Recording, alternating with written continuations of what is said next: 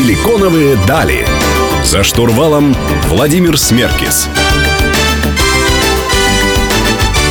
Добрый день, друзья. Вы слушаете «Силиконовые дали» на Мегаполис 89,5 FM. В студии Владимир Смеркис. Сегодня у нас замечательный гость Диана Пегас, учредитель фонда помощи бездомным животным «Добро вместе». Диана, добрый день. Добрый день, Владимир. Диана, рады вас здесь э, видеть. И вы знаете, у меня большое количество друзей, знакомых, которые говорят о том, что помогают животным. Я спрашиваю у них, как это все организовано. Говорят, ну, мы состоим в большом количестве Facebook-групп, в каких-то телеграм-чатах, телеграм-каналах, где кто-то скидывает карточки, говорит, что вот бедная кошечка Маруся, э, ей нужна помощь, и я вот периодически помогаю.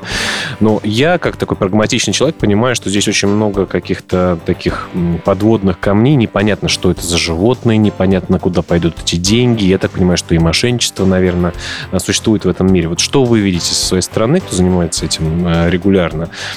Что, кто эти люди, что это за группы и действительно ли есть от этого помощь? Ну, вы знаете, проблема действительно сегодня глобальна. То есть, с одной стороны, социальные сети, они людям, которые вот в нашей сфере полностью отдаются помощи тем, кто в ней нуждается, они помогают помогают, потому что мы раскачиваем резонансные истории, законодательно притягиваем, и действительно все доходит там до возбуждения уголовного дела, когда это необходимо. Помимо этого, люди знают о том, что в нашем мире случается беда, и есть огромное количество тех, кому ну, нужна помощь. И это все благодаря соцсетям. Но то, что касается сборов, которые ведутся через соцсети. Уже не говоря о том, что, как правило, это делают частные лица. И у меня даже, я не смогу этих людей назвать волонтерами, потому что, к сожалению, в большинстве случаев эти люди не являются волонтерами, они являются мошенниками. То есть сборы через социальные Просто сети берем опасны. Красивую, берем красивую картиночку, бедный... Э, Они опасны. Далеко не всегда эта картиночка, которая вызывает слезы на глазах, она соответствует действительности. Это первый момент. Далеко не всегда сборы, которые ведутся через социальные сети, в действительности, в результате дойдут до своего адресата, до того, кто нуждается в этой помощи. Отчетности нету. Ее невозможно прозрачно предоставить доставить через социальную сеть. Но это, это просто технически невозможно. Потому что, естественно, по э, своим входящим счетам того же Сбербанка никто отчитываться не будет. Это сто процентов. Просто так... скидываются скрины. То да. есть вот-вот мы получили... И то непонятно. Мы знаем сейчас мы... технологии, можно их всегда Конечно, подделать, изменить. можно зафотошопить, можно подделать. То есть по факту это очень опасно. И когда люди, конечно, хотят помогать, когда они горят сердцами и вот открывают в себе это желание, эту возможность, это нужно делать исключительно через проверенные ресурсы. Ну, а расскажите тогда про историю все-таки того, что у вас происходит, как это выглядит. Я так понимаю, что вы как раз э, пытаетесь эту историю видоизменить, мошенническую, я имею в виду, да, и все-таки сделать ее прозрачной. Вообще, откуда появилась эта идея? Ну, наверное, будет неправильно не сказать о том, что как я, так и мой партнер по нашему проекту, еще до идеи создания, долгие годы мы сами э, в себе нашли это желание помогать бездомным животным. То есть у нас болело сердце, у нас чесались руки, и мы помогали. И, естественно, осознавая масштаб проблемы на сегодняшний день, а на секундочку, очень многие даже не знают, что в нашей стране насчитывается от 25 до 60 миллионов бездомных собак и кошек. И мало кто задумывается о том, что эти бездомные собаки и кошки – это бывшие домашние животные со своими потомствами. То есть большая часть – это выгнанные... Не большая часть, а все кто на улице, это бывшие домашние. Потому что кошка или собака попала на улицу, она не стерилизована, еще одна кошка и собака попала на улицу, она тоже не, не стерилизована, не кастрирована, у них появляется потомство, но это бывшие домашние животные. Давайте на этом сделаем небольшую паузу, вернемся к обсуждению создания фонда буквально через несколько минут. Друзья, у меня в гостях Диана Пегас, мы вернемся к вам совсем скоро.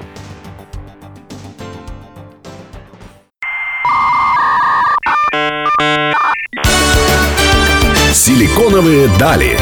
За штурвалом Владимир Смеркис.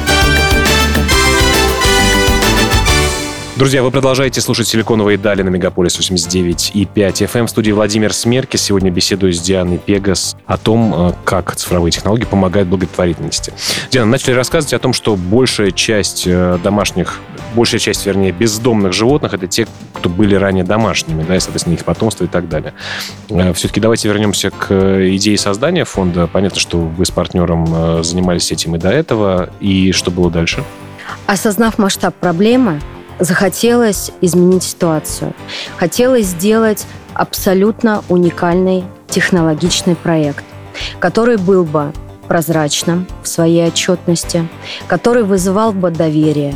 И помимо этого но я не могу не сказать про нашу уникальность. Мы работаем по формату краудфандинга. Да, я так понимаю, что в принципе э, технологически э, история вообще со всем, что мы делаем в нашей жизни, она становится абсолютно технологически диджитализированной. Да? Я э, знаю, что форматы благотворительных фондов также претерпевают изменения. Сейчас мы уже не несем куда-то средства, значит, на расчетный счет пересылаем. Сейчас мы делаем там, как у вас, например, просто перейдем по ссылке и там два раза клик кликнув.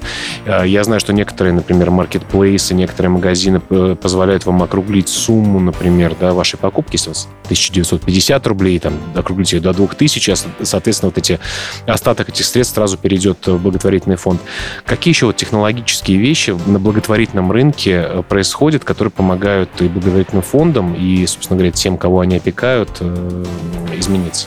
Ой, огромное количество сегодня есть возможностей, и есть э, много площадок, с которыми можно создать, сделать коллаборацию. И, конечно, замечательно, что, наверное, мы живем вот в такой момент расцвета некого и движения. Другой вопрос, Я думаю, что... только начало, Друг... еще больше. А, однозначно, это только начало, дальше больше, как всегда. А, но есть некие сложности. К примеру, мы относительно молодой проект. И э, для того, чтобы Э, партнерились серьезные крупные агрегаторы, они должны быть уверены в, добросовен... Э, в добросовестности данного проекта. То есть именно поэтому мы, например, бесконечно участвуем, там, подаем заявки на участие в различных грантах. Мы выигрываем. Не... Я знаю, у вас, по-моему, какой-то президентский был э, история, а, да? Мы выиграли а, грант от ВКонтакте.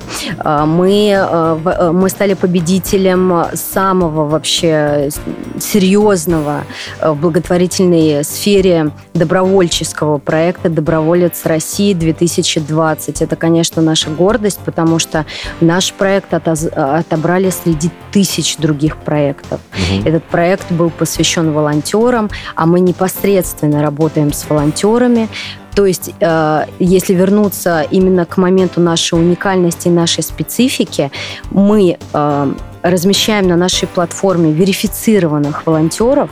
Верификацию, естественно, даем мы сами, когда мы считаем, что этот волонтер добросовестный, ему можно доверять, мы можем с ним сотрудничать на долгосрочной основе. И данные волонтеры размещают своих животных, которые нуждаются в помощи на нашей платформе, со всеми карточками, с полной информацией, с фотографией, э, с теми сборами, которые необходимы на лечение, с историей болезни. И вторая э, часть – это как раз-таки люди, жертвователи, которые хотят помогать. Они сами на нашей платформе выбирают животное, которому ляжет сердце, и непосредственно данному животному они отправляют ту сумму, которую могут или которую считают возможной. То есть в этом и есть наша уникальность и преимущество перед другими благотворительными проектами. Ну, вот как раз-таки сейчас поговорим о волонтерском движении, кто такие волонтеры и как стать правильным, нормальным, верифицированным человеком, а не тем самым мошенником. А, друзья, у меня в гостях э, Диана Пегас. Меня зовут Владимир Смеркис. Вернемся к вам совсем скоро.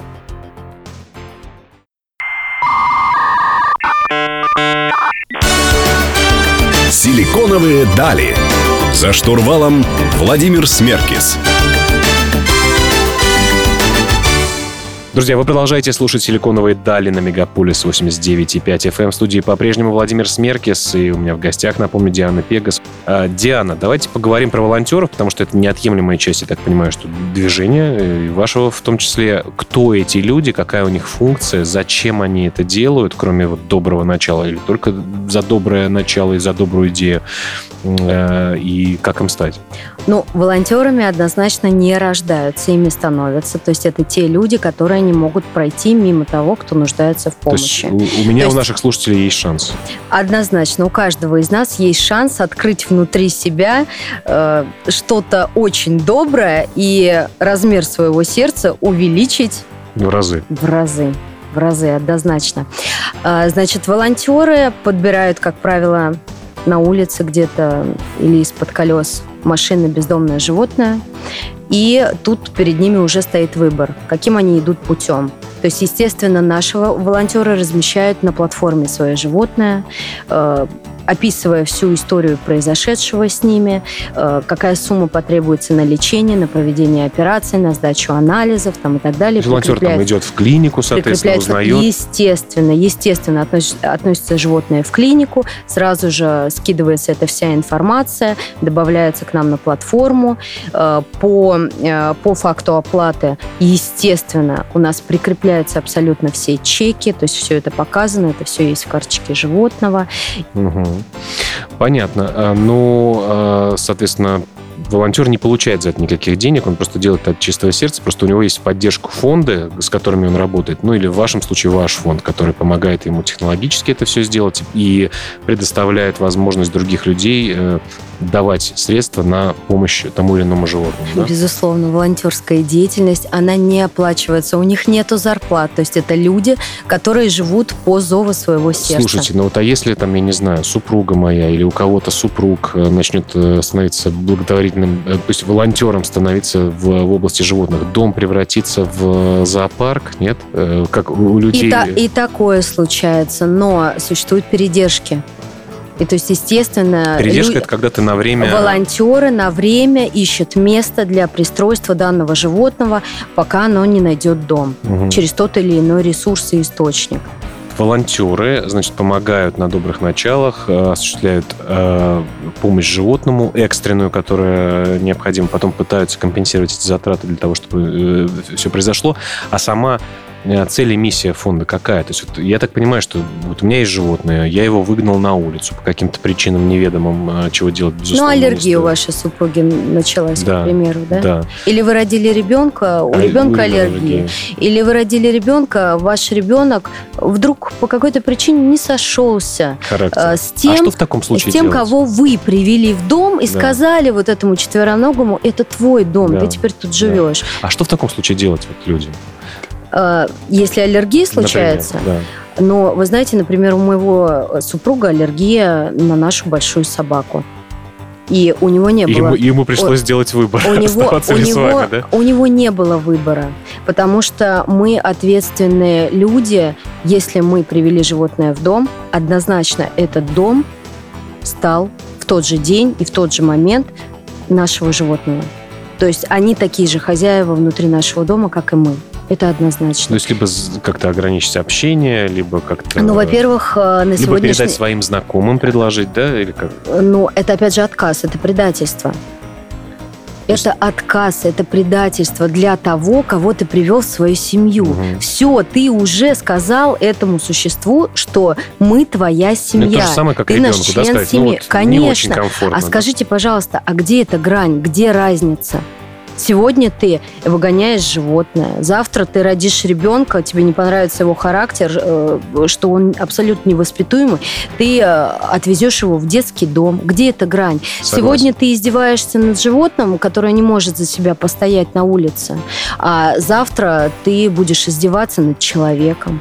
Где эта грань? Хорошо, давайте так- к, к такому вопросу. Если все-таки это случилось, и вот э, люди, которые не чувствуют этой грани, выгнали животное на улицу, потом эти животные э, скрещиваются и так далее, размножаются.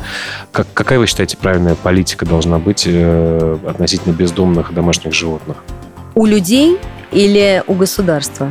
Ну вот и людей, и государства давайте прям целым э, этому вопросу э, уделим целый блок и вернемся к нему прям буквально через несколько минут. Э, друзья, у нас в гостях Диана Пегас, меня зовут Владимир Смеркис. Говорим о благотворительности для бездомных домашних животных.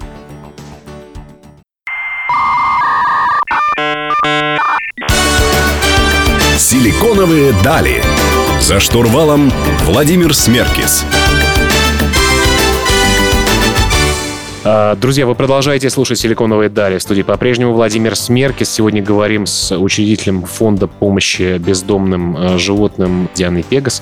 Диана, вот мы говорим, что ну, случилось так уже, да, понятно, что этого не, не, нельзя было допускать, но тем не менее животные на улице, их становится больше. Э, как вы, вот за какую позицию вы э, лично или, может быть, вместе с фондом боретесь? Что делать с этими животными? Всех раздать по домам, стерилизовать? Что нужно делать? Ну, но ну, всех раздать по домам, стерилизовать, это звучит просто из разряда мечт. Э, абсолютно, потому что в действительности ситуация обстоит совершенно по-другому.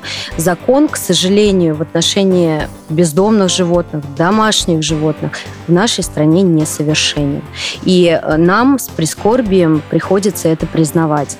Безусловно, нужны правки на законодательном уровне, начиная от э, отслеживания деятельности питомников, угу. заводчиков, потому что в большинстве случаев те, кто приносит, производит потомство, когда они уже не способны э, на это, они просто считаются отработанным материалом. Угу. И очень часто эти животные выкидываются, в том То числе возрастные, возрастные, больные, недолеченные, просто выкидываются на улице. В том числе питомниками. Естественно, питомниками, заводчиками. И очень важно на законодательном уровне вести, конечно, за их деятельностью надзор. Угу. Более того, следующее ответвление у нас идет э, приюты приюты для бездомных животных. Есть государственно-муниципальные приюты и есть частные приюты. А, в них кого э, берут, собственно говоря? В основном собак. Попадают? Кошки так. там тоже есть. Есть а отдельные приюты чисто для кошек. Ну, как правило, волонтеры того или иного угу. приюта, видя в своем районе э, животное, не Привозят. знаю, в тяжелом состоянии, не в тяжелом состоянии, они подбирают, забирают себе. Угу. Но, естественно, большинство приютов пытаются от этого уходить, потому что все приюты на сегодняшний день переполнены. Угу. Как государственные, так и частные приюты. Если мы слышим слово «государственный приют», это вовсе не означает, что там все замечательно, э, чисто, прозрачно, что все животные ухоженные, накормленные. К ним огромное количество вопросов. Лично у меня, как у человека, который на протяжении очень многих лет посещает приюты и имеет на попечительстве приют. Э, я неоднократно бывала в тех приютах, от которых у меня просто волосы становились дымом, именно из-за того, какие там животные, в каких условиях они содержатся, насколько они чистые и грязные, в каком состоянии у них вольера, насколько они откормлены или же наоборот mm. ужасно э, истощенно худые. И на самом деле это тоже должно быть под надзором. Это должно быть регламентировано. На законодательном уровне должны быть огромнейшие штрафы. Должна быть уголовная ответственность. Потому что это жизни живых существ. То есть действительно э, вот это вот просто на сегодняшний день, день необходимо. Как вы считаете, э, вот при помощи фондов э, большую работу можно провести или все-таки это ответственность за это государство? Но фонды фондом рознь. Кто-то работает прозрачно, так как это делаем мы. У нас, например, на платформе добровместе.ру ежеминутно, практически ежесекундно 24 на 7 в режиме онлайн абсолютно любой посетитель, пользователь нашей платформы может отследить движение каждого рубля в режиме онлайн. То есть это и есть прозрачная отчетность. Вы сейчас увидели карточку животного, которому захотели помочь. Вы перевели 50 рублей. 5 рублей, вы моментально видите, что эти 5 рублей упали на карточку данного я животного. Я, я с вами согласен, но все-таки вот ответственность за то, чтобы изменить глобально картину, она ответственность государства или фондов, или всех вместе? Всех вместе. Всех вместе однозначно, но прежде всего на государственном уровне. Потому что когда будут у нас в стране те законы, которые нельзя будет обойти, которые действительно э, будут привлекать по уголовному направлению, тогда, да? тогда будет постепенно меняться. Друзья, продолжим беседу через несколько минут. Меня зовут Владимир Смеркес. Не переключайтесь.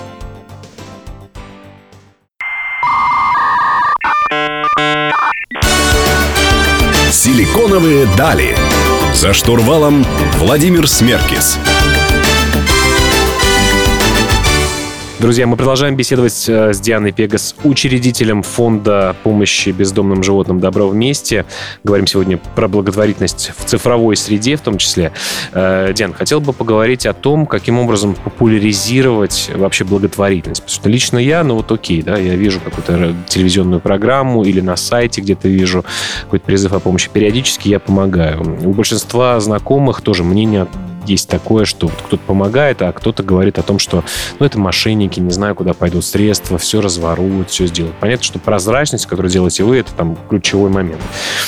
Но я знаю, что в цифровой среде тоже развивается огромное количество инструментов. Ну, в частности, я некоторое время назад работал в Mail.ru Group, был вице-президентом по международному развитию. А, но тогда еще, по-моему, формировался проект «Добро а, Mail.ru», насколько я помню. Верно. Это один из агрегаторов. Один да? из. Каким образом в цифровой среде вообще происходит популяризация, э, и не только в цифровой, э, вообще благотворительной деятельности и конкретных фондов? Но, вы знаете, мне, конечно, мне прям так хочется немножко уйти в сторону и озвучить очень важный момент, что все-таки людей к благотворительности, по крайней мере в нашей стране, их нужно приучать. А приучать это значит воспитывать. Воспитывать где? В семьях с малого возраста в семьях должно прививаться ответственное отношение к животным.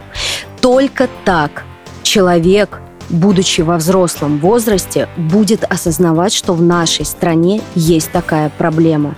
А не а не тогда, когда он где-то в какой-то социальной сети или на каком-то агрегаторе увидит картинку с призывом о помощи или там с округлением суммы, то, о чем мы с вами, Владимир, говорили ранее, да, да. что там, не знаю, оплатил 990 рублей, 10 э, рублей, точнее, 1000 рублей э, и 10 рублей из, из 990 идет да, на идет на благотворительность.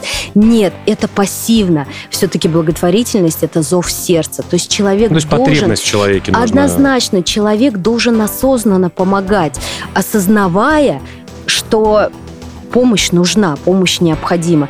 Это должно воспитываться внутри семьи. Согласен, но весь мир сейчас меняется. Дети сидят в компьютерных играх, они воспитывают своих цифровых питомцев и так далее. Вот как сегодня, в текущих реалиях, если с самого раннего детства не было домашних животных в семье, например, я не знаю, маме не нравилась эта идея, э, ну просто вот не было, да? Каким образом уже у взрослых людей, зарабатывающих, можно такую потребность э, зародить в них? И каким образом до них можно донести идеи? Что на вашем примере работает? Я не знаю, ну может вот быть, какие-то ролики, э, мы, к примеру, YouTube, контент, что? Контент однозначно. Мы, к примеру, с регулярностью организовываем э, различного рода благотворительные акции, привлекая известных людей, медийных людей, шоу-бизнеса, естественно, тех, кто не безразличен к домашним и к бездомным животным в том числе, у кого есть свои животные. Привлекая их в данные акции, мы показываем ну, они своим подписчикам в социальных сетях, у каждого свое, э, свое, э, свое количество подписчиков и аудитории. И вот, вот это вот сарафанное радио через э, показанные фотографии, отснятые ролики о проблеме конкретного животного, который нуждается в сборе на лечение, или который ищет дом, или там, я не знаю, или если еще там что-то, да, случилось с животным, вот мы показываем именно таким путем, что проблема существует, мы агитируем людей, мы их призываем. Вот в завершении этого блока хотелось бы узнать, а коммерческие организации, бренды, компании, банки э, и так далее, они сейчас как? Насколько они лояльны сейчас к благотворительным историям? Или это тоже история в самом э, зарождении у нас в стране, и стоит показывать примером, как коммерческие предприятия могут тоже участвовать в этом? На стадии развития, причем достаточно хорошего развития, буквально несколько месяцев назад у нас была благотворительная история с одним из э, банков с желтым логотипом. Э, и, в общем-то, далее с другим у нас банком тоже предвидится с черным логотипом. Но, будем гадать, да. Да, будем гадать. Э, но я это, я это к тому, что в общем-то, можно Но творить, можно сотрудничать, можно это делать на механики, постоянной основе, им это тоже интересно. Э, И очень хорошо, что наконец-таки внутри компаний, внутри корпораций стали вообще поднимать этот вопрос, что все-таки ответвление благотворительности, оно важное. Я, поскольку у нас есть большая аудитория достаточно именно цифровых проектов, стартапов и так далее, которые в том числе большие инвестиции привлекают к себе и, в принципе, делают хорошую выручку и доход, тоже посмотреть на сторону благотворительности. Мне кажется, это очень будет важно, полезно и классно.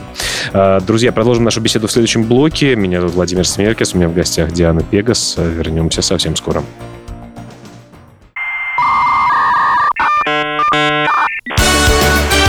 Силиконовые дали. За штурвалом Владимир Смеркис. Друзья, завершающий блок программы «Силиконовые дали» на Мегаполис 89,5 FM. Напомню, сегодня беседую с Дианой Пегас.